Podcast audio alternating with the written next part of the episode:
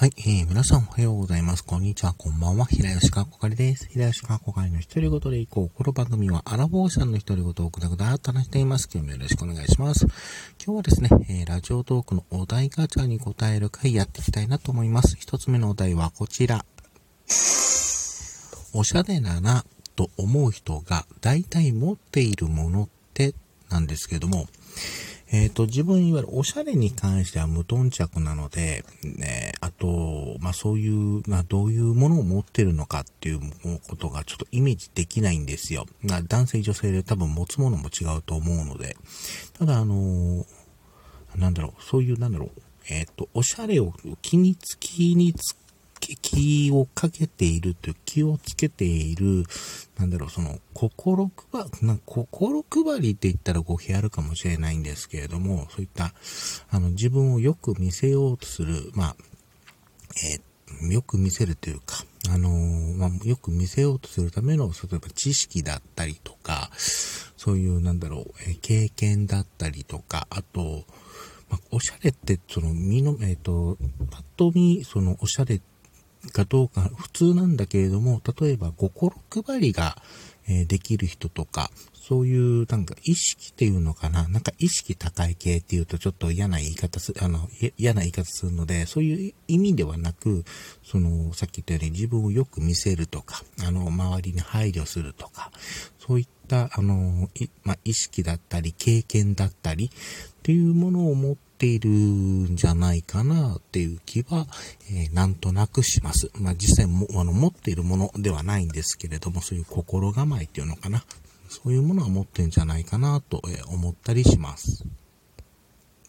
はい。ではもう一つ言ってみましょう。お題はこちら。初対面の人の前ではどんな振る舞いをする？えー、これね、結構、えー、これね、結構ね、シチュエーションとかによって変わることがあるんですけれども、例えば、あの、職場とか、あの、よく、まあ、今後も付き合う、今後もそのコミュニケーションを取るというタイプだと、まあ、すごすごと、なんだろう、まあ、基本コミュ障なので、あの、積極的に行ったりとかいうことではなく、なんか無難な対応とかするんですけれども、例えば旅先とかなどで、あの、一期一会的なものに関してだと、もうちょっと積極的にしたりとか、あまり、あと、あまりその、なんだっけ、えっと、